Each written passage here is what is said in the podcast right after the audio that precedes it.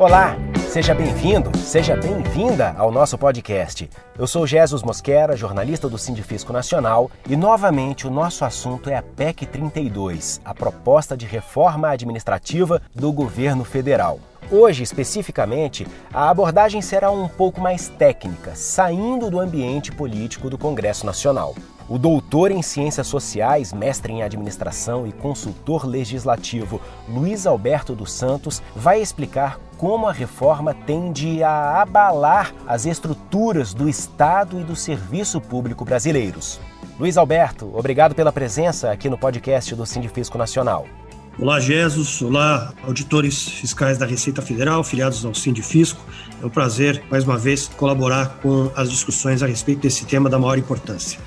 A PEC 32, caso aprovada, vai causar algum tipo de impacto fiscal para os próximos anos? Olha, Jesus, essa questão ela precisa ser examinada no conjunto mais amplo das medidas que o governo vem adotando no âmbito do chamado Plano Mais Brasil. Essa PEC ela se encaixa no conjunto de medidas que começou já com a PEC da reforma da Previdência, que deu origem à emenda constitucional número 103, orientada a reduzir o gasto com aposentadorias e pensões no serviço público, que já trouxe, inclusive, redução no valor dos benefícios a partir do aumento da contribuição previdenciária e isso ainda pode ser agravado.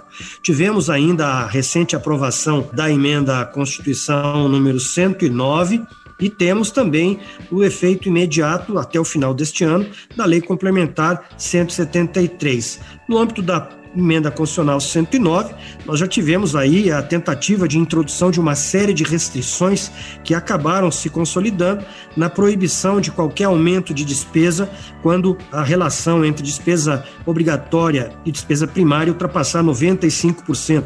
E nós já estamos muito perto disso, além da possibilidade do governo vir a adotar uma série de medidas de redução de despesas, de contenção da despesa, particularmente da despesa com pessoal. A PEC 32, ela veio nesse conjunto conjunto de propostas exatamente com o sentido de promover ajustes imediatos por meio da redução de direitos dos servidores públicos, mas também da introdução de novas regras para os futuros servidores. Então, em relação aos atuais servidores, particularmente no âmbito dos estados e dos municípios, sim, ela já vai ter impactos bastante drásticos, assim como também ela vai se aplicar naquilo que ela estabelece restrições de direitos aos atuais servidores no âmbito dos três poderes e dos três níveis da federação então, sim, essa PEC terá impacto fiscal, uh, embora o principal impacto fiscal decorra da política que este governo vem adotando no sentido de não concessão de reajustes e de controle dos gastos públicos. De que forma os dispositivos contidos no texto atual da PEC 32 podem fragilizar as estruturas das carreiras de Estado? Olha, em diversos sentidos. Nós teremos uma fragilização da própria estabilidade desses servidores por meio da regulamentação do desligamento por eventual insuficiência de desempenho, que deverá ser feito por meio de uma lei ordinária e não mais de lei complementar. Então, esses servidores estarão, digamos assim, sujeitos a uma legislação que poderá ser alterada e fixada, inclusive unilateralmente, pelo presidente da República, com efeito para todos esses servidores de atividades exclusivas ou típicas de Estado, fragilizando a própria estabilidade tal como concebida. Além disso, vai haver uma mudança em relação à possibilidade do desligamento ou demissão mesmo, né, do servidor público, em função de decisão de órgão judicial colegiado e não mais mediante sentença transitada em julgado. Somando-se tudo isso à questão do próprio regime jurídico único, que será definido por lei ordinária, a partir de regras estabelecidas em uma lei complementar, e da criação de um período de experiência, um vínculo de experiência, a partir do momento em que o servidor seja nomeado por concurso, aprovado na primeira etapa do concurso, que poderá durar entre, no mínimo, no caso das carreiras típicas de Estado, eh, de dois anos, mas poderá ser muito mais do que isso, a depender de como a lei o regulamente, isso vai tornar esse servidor extremamente eh, vulnerável, ou seja, os novos servidores que vierem ingressar vão estar eh, na mão das chefias praticamente aí durante pelo menos esses dois anos, porque eles ainda não serão sequer servidores. Então, há um conjunto de medidas que tanto afetam a estabilidade de quem já é servidor, mas eh, especialmente também em relação àqueles que irão ingressar no serviço público nas chamadas atividades típicas de Estado. Como na prática isso resultará em ingerências políticas na atuação do servidor público?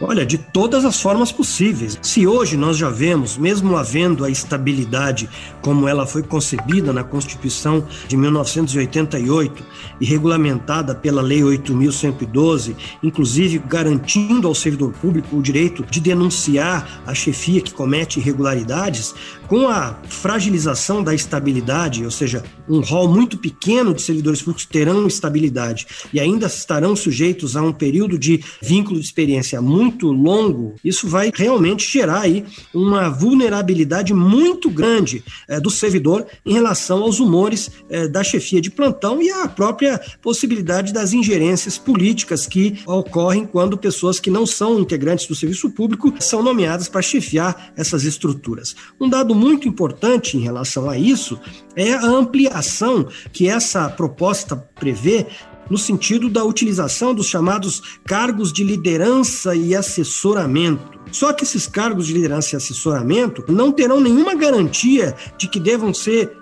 providos por servidor de carreira e, pelo contrário, eles ainda poderão exercer até mesmo atividades técnicas. Imagine a Receita Federal povoada por pessoas vindas de fora, por meio de cargos de liderança e assessoramento, para exercer funções estratégicas e funções de natureza técnica num órgão que requer a estabilidade para que o servidor exerça a sua função de forma independente dessas pressões.